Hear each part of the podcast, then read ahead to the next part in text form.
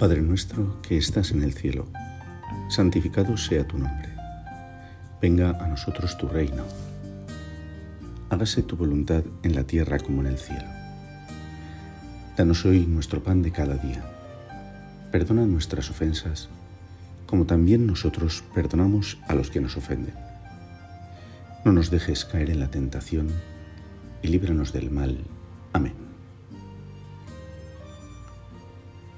Vamos a hacer nuestra oración al hilo de la palabra de Dios que la liturgia de la Iglesia propone para este domingo 17 del tiempo ordinario. Suele coincidir este domingo en torno al periodo estival, días en los que parece que se rebaja un poco la intensidad de nuestra actividad laboral o académica, días más largos en los que el trabajo deja paso a las vacaciones, al descanso. Y días, por lo tanto, en los que podemos dedicar a Dios un tiempo un poco más extenso. Y tal vez, de manera especial, en el domingo. Los domingos del tiempo ordinario ponen entre nuestros ojos unos textos de la Sagrada Escritura que nos ofrecen un completo recorrido por la vida, la predicación, los milagros, las parábolas y los encuentros del Señor Jesús con sus coetáneos. Pero la fuerza del Espíritu Santo, que actúa en esa palabra de Dios, hace que sea plenamente actual, válida y viva para nosotros. De este modo, los textos de la liturgia de cada domingo nos ayudan a vivir nuestra vida cotidiana, nuestra vida cristiana, semana a semana. Evidentemente, esto exigirá por nuestra parte una especial atención, una preparación personal antes de asistir a la celebración de la Eucaristía. Tal vez leernos en casa las lecturas, preparar un poquito los textos, introducirnos de alguna manera en la liturgia, llegar a la iglesia con el tiempo suficiente para poder salir del ambiente de nuestras cosas, de lo cotidiano de nuestra casa y adentrarnos en el ámbito de lo sagrado, prepararnos interiormente con el silencio, con la oración, con ese saludo al Señor cuando entramos en la iglesia y esos minutos previos al comienzo de la misa en los que vamos poniendo a tono nuestro corazón. Y vamos comprendiendo mejor qué es lo que va a ocurrir en los minutos siguientes. Cada domingo, la primera de las lecturas y el Evangelio tienen una conexión clara, que por decirlo así, marca la temática principal, la idea central de las enseñanzas de Jesús que la Iglesia quiere transmitirnos. Esto es una grandísima ayuda para nosotros. Es cierto que la Sagrada Escritura, y de manera especial los Evangelios, tienen una riqueza infinita, que de ningún modo podemos acotar ni abarcar. Y sea cual sea la idea que la Iglesia quiere ofrecernos cada domingo, el Espíritu puede llevarnos a cada uno de nosotros por derroteros bien distintos. Sin embargo, es innegable que esta forma de organizar, por decirlo así, los textos evangélicos nos ayuda muchísimo. Nos centra, nos da pautas, nos ayuda a hacer examen de nuestra vida, a ver cómo va nuestra relación con Dios, a hacer pequeños propósitos para cuestiones cotidianas. Nos ayuda a conocer mejor la Sagrada Escritura. Y por supuesto, nos ayuda a rezar de una forma muy especial uniéndonos al salmista, que cada domingo eleva su canto a Dios con esa oración que, no lo olvidemos, era la fuente de la oración y la vida de piedad del pueblo judío, y por lo tanto de nuestro Señor, que oró con los salmos como hacemos toda la Iglesia cada domingo y cada día en la liturgia. Hay un aspecto en el que me gustaría adentrarme un poco al respecto de esta reflexión que estamos haciendo sobre la liturgia del domingo y la celebración de la Santa Misa. No suele ocurrir a quienes tenemos la llamada y el ministerio de la predicación que con cierta frecuencia solemos ofrecer expresiones del tipo esto es lo verdaderamente importante en este día, o esto es esencial, o no podemos entender la fe si no vivimos este importantísimo aspecto. Y es cierto que cuando uno está predicando, además de hacerlo en el ámbito de la oración, de haberse preparado, invocando al Espíritu Santo, pero también lo hacemos según claves intelectuales humanas. Y por lo tanto establecemos una escala de importancia, según nuestro parecer. Y pienso que es comprensible, normal y bueno hacerlo así. De alguna manera hay que hacerlo. Pero me parece muy importante, veis, acabo de hacer justo lo que acabo de decir, pienso que puede ser interesante que caigamos en la cuenta de que es el Espíritu Santo que actúa en nosotros el que va ayudándonos de verdad a aprovechar el conjunto de la liturgia de la Iglesia en la que Cristo se nos da y nos ponemos en comunión con el Padre. Y el Espíritu Santo unas veces abre nuestro intelecto a la comprensión de esta o aquella lectura o esta oración de la misa. Otras veces nos inserta de forma especial en la dinámica celebrativa, en el rito, por ejemplo. Nuestros sentidos se despiertan a la belleza de los gestos de la misa. Otras mueven nuestros sentimientos a la compasión, al amor, a la acción y a la construcción del reino de Dios en nuestro tiempo. Y tal vez otras nos ofrezca una aparente ausencia, siempre, eso sí, orientada a hacernos creer, recapacitar, amar, entregarnos, crecer espiritualmente, en fin. La enseñanza de la palabra de Dios de este domingo no es únicamente ni mucho menos lo que podamos contemplar en este rato de oración. Y de hecho, la enseñanza de la palabra de Dios y de la liturgia en este domingo no tiene por qué ser ni siquiera de tipo intelectual. Quiero decir, una enseñanza como tal,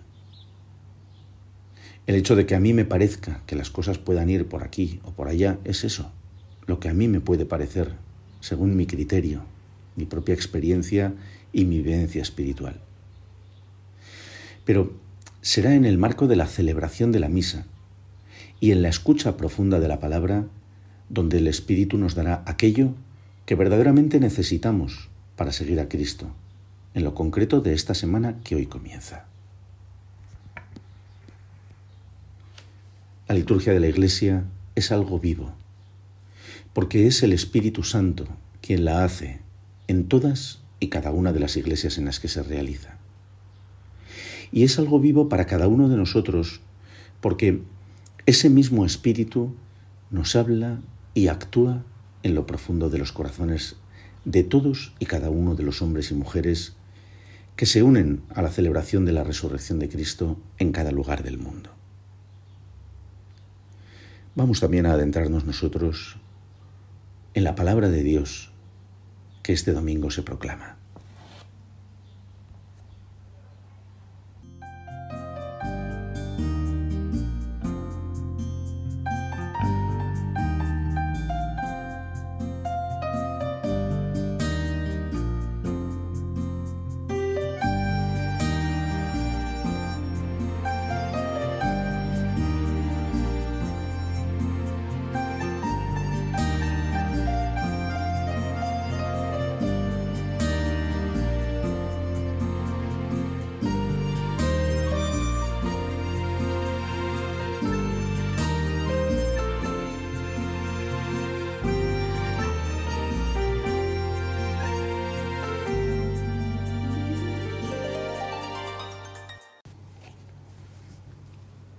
Por su brevedad, podemos leer completa la segunda de las lecturas de la misa de este domingo, en la que San Pablo escribe a los cristianos de Roma diciéndoles, Sabemos que a los que aman a Dios todo les sirve para el bien, a los que ha llamado conforme a su designio, a los que había escogido, Dios los predestinó a ser imagen de su Hijo, para que Él fuera el primogénito de muchos hermanos.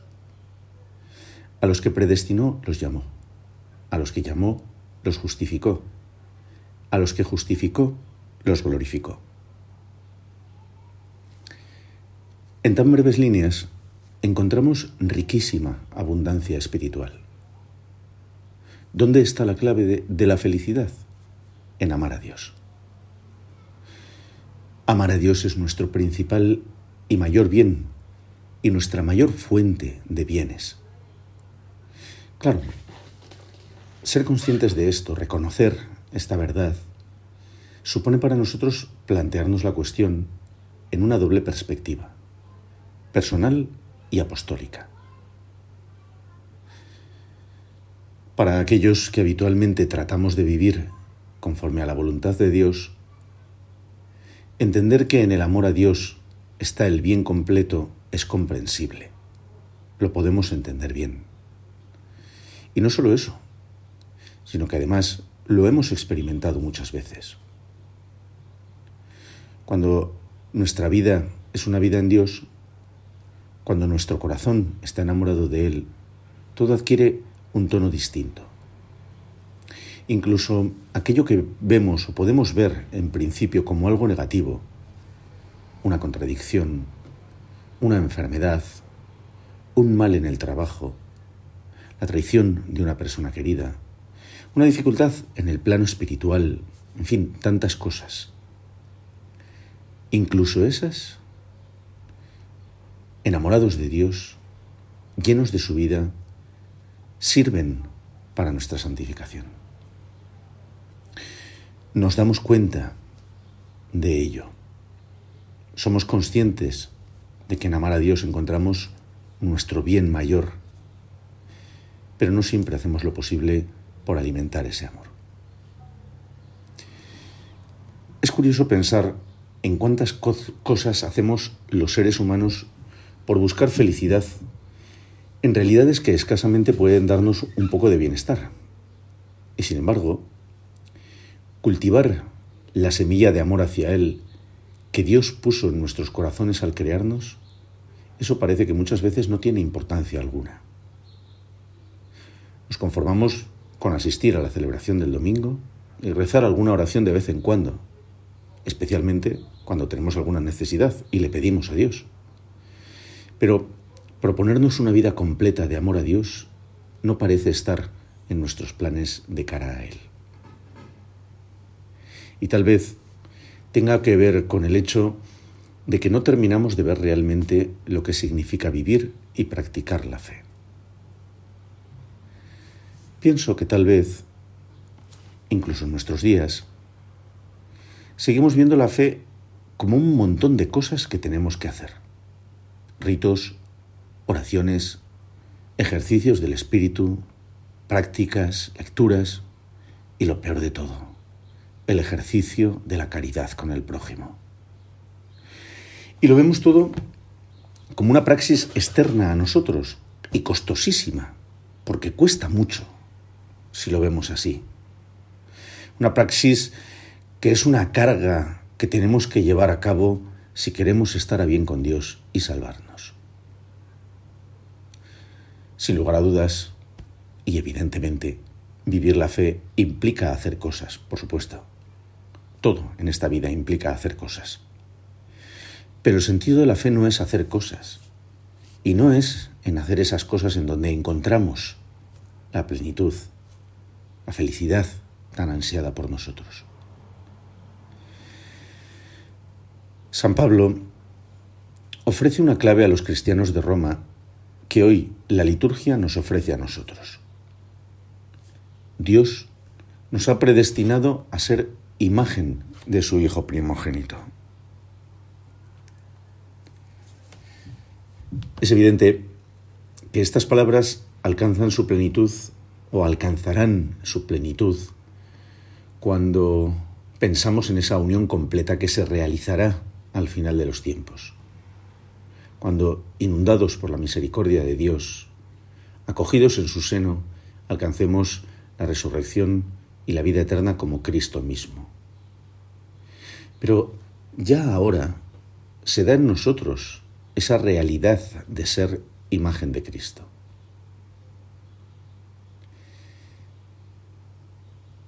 Esto trastoca, por decirlo así, esa forma de pensar acerca de lo que es la vida cristiana que hemos comentado hace un momento. Al ser unidos a Cristo por el bautismo, pasamos a formar parte del cuerpo de Cristo, como miembros suyos, lo que significa que es su vida la que nos da vida por dentro. Y por lo tanto, toda nuestra vivencia espiritual es expresión de lo que somos imagen del Hijo primogénito. Así pues, asistir a la celebración de la muerte y resurrección del Señor, orar al Padre Dios cada día con intensidad y amar al prójimo, no son sino la manifestación exterior de lo que en verdad somos por dentro, de lo que en verdad somos. Vivir la fe ya no es, por lo tanto, algo exterior que tenemos que hacer, sino que es algo que brota de lo que somos. Y todo cambia.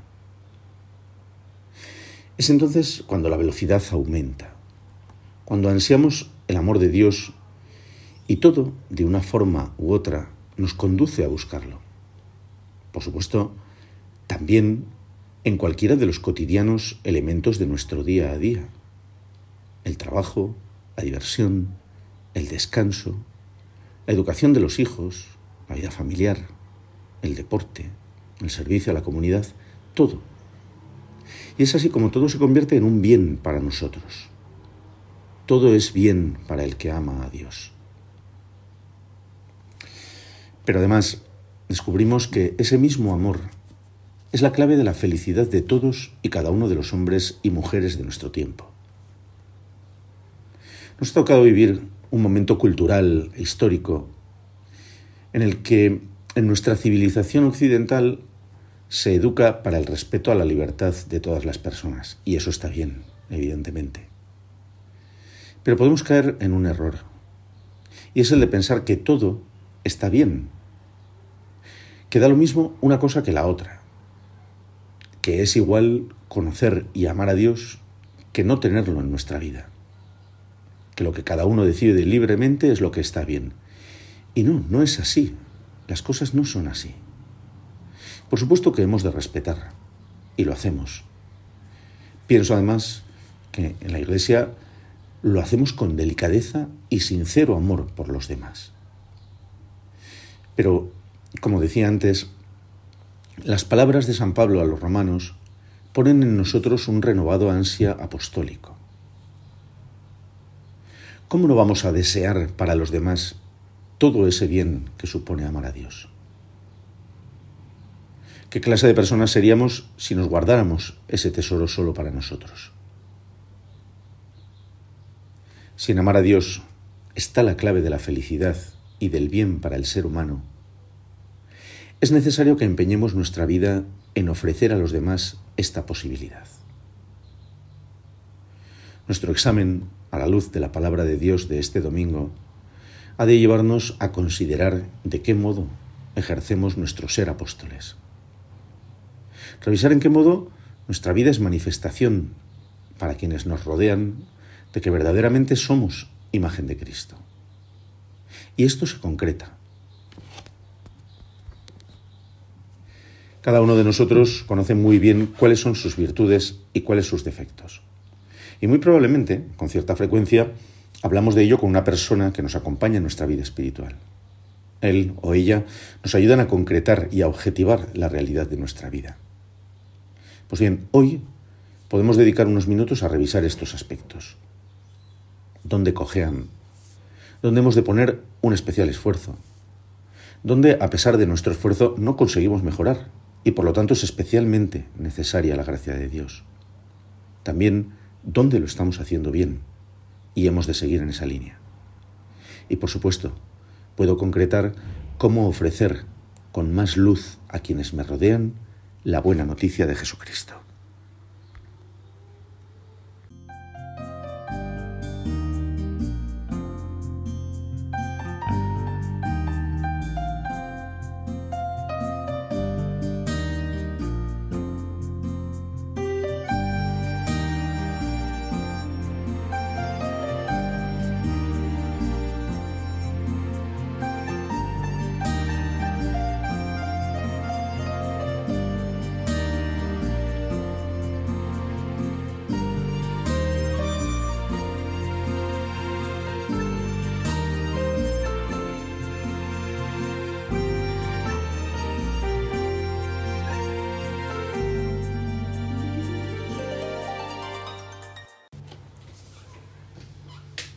Continuamos nuestra oración en este día. Agradecidos, sinceramente agradecidos a Dios por la maravilla de poder celebrar la resurrección del Señor, manifestación de su amor hacia nosotros, y de hacerlo junto con nuestros hermanos, en la iglesia de nuestro pueblo, en la parroquia de nuestra ciudad, o en tantos lugares en los que se elevan las manos a Dios en acción de gracias por Jesucristo resucitado. La primera lectura nos ha contado ese momento en el que el rey Salomón escucha en sueños la voz de Dios, que, por decirlo así, lo pone a prueba. Salomón, pídeme lo que quieras. El hijo de David, el rey David, lleno de virtud desde niño, pide sabiduría en vez de tesoros riquezas o vida larga. El Señor Dios, ante esa petición, responde de este modo. Al Señor Dios le agradó que Salomón hubiera pedido aquello. Y Dios le dijo, por haber pedido esto, y no haber pedido para ti vida larga, ni riquezas, ni la vida de tus enemigos, sino que pediste discernimiento para escuchar y gobernar, te cumplo tu petición. Te doy un corazón sabio e inteligente, como no lo ha habido antes ni lo habrá después de ti. Por su parte, Jesús continúa predicando con parábolas a aquellos que le escuchaban, mientras recorría los caminos, ciudades y pueblos de Galilea. Y en un primer vistazo, y comparando las lecturas una con la otra, sin profundizar demasiado, parece haber una pequeña contradicción entre lo acontecido en la primera lectura y lo que ocurre en el Evangelio. Mientras en la primera Dios alaba el buen gusto de Salomón por no elegir riquezas materiales y lo premia, en el Evangelio Jesús habla de un tesoro y de perlas finas tesoros por los que hemos de dejarlo todo, vender nuestras posesiones y conseguirlos. Puede parecer que hay contradicción, pero en cuanto captamos el sentido de la parábola, nos damos cuenta de que no la hay en absoluto. No solo no la hay, sino que se da una similitud completa entre lo que le ocurre a Salomón y lo que Jesús predica en esa parábola del tesoro escondido. El tesoro del que nos habla Jesús evidentemente no es de carácter material. No se trata de monedas. Sin embargo, obtenerlo, obtener ese tesoro espiritual del que nos habla el Señor, conlleva también toda clase de bienes como los que Dios otorga a Salomón. Resuena ahora en nuestros oídos y en nuestro corazón esas palabras de las que hemos estado meditando hace unos momentos. Para el que ama a Dios, todo es para el bien. Evidentemente, entender el valor de ese tesoro que es el reino de los cielos implica una sabiduría. Y evidentemente no se trata de una mera inteligencia o de una sabiduría humana, sino de aquella que procede de Dios, y que el Espíritu Santo inserta en nuestros corazones. Es curioso porque mientras daba vueltas en mi cabeza a esta meditación y pensaba acerca de todo esto, ha surgido en mi interior una cuestión. Me decía, estás pensando en una sabiduría para acoger el reino de los cielos como el mayor de los tesoros, como algo que de ningún modo puedes dejar escapar, como aquello por lo que merece la pena entregarlo todo. Pero, si en este momento yo os preguntara, ¿y qué es para ti el reino de los cielos? ¿Cuál sería la respuesta que íbamos a dar? En definitiva, al pensar en todo esto y leer y releer el Evangelio, me preguntaba, ¿qué es el reino de los cielos? Evidentemente, una respuesta venía rápidamente a mi cabeza. No es ni un tesoro, ni una perla, ni una red llena de peces, en el sentido material. Podríamos responder también que el reino de los cielos sea lo que sea, si viene de Dios será bueno. Y por lo tanto no tengo que preocuparme mucho más, sino más bien acogerlo y aceptarlo como el bien absoluto. Y punto. Pero, claro, con el tintineo constante de la sabiduría en las lecturas de la palabra de este domingo, es necesario tratar de comprender con razón a qué se refiere el Señor cuando habla del reino de los cielos. Y claro, como suele ocurrir habitualmente con las cosas de la fe y con las cosas de Dios, la respuesta no se encuentra en una simple fórmula que podamos encontrar en una página concreta del Evangelio. ¿El reino de los cielos es esto? No. En definitiva, podemos entender que el reino de los cielos es Cristo mismo, que se nos muestra en su Evangelio. Cristo mismo que resucitado despliega su poder salvador sobre el universo entero, transformando toda la realidad y recreándola en unos cielos nuevos y una tierra nueva. El reino de los cielos no es un tesoro, ni una perla, ni es una forma de gobierno nueva que todavía no hemos alcanzado a, ni una organización de la sociedad. El reino de los cielos es Cristo resucitado que gobierna como rey el universo entero, pero que obra a través de los cristianos, que obra en nosotros, con nosotros y por nosotros, un mundo conforme a la voluntad de Dios Padre, y cuyas claves encontramos en el Evangelio. Y esto es posible, que nosotros seamos artífices del reino de los cielos, es posible precisamente por esa configuración con Cristo de la que nos hablaba San Pablo hemos sido predestinados para ser imagen de Cristo, para serlo ya en lo concreto de las realidades concretas de nuestro mundo. Y desde luego que si ha habido una persona que ha sido imagen y es imagen plena y completa de Cristo, es nuestra Madre la Virgen María. Ella sí que alcanzó la sabiduría del reino. Ella sí que supo meditar en su corazón la grandeza del amor de Dios. Ella sí que supo ver toda su vida como ese bien que Dios nos ofrece en su amor. Ella sí que realmente es la que conoce en plenitud la sabiduría del reino porque está llena del Espíritu Santo.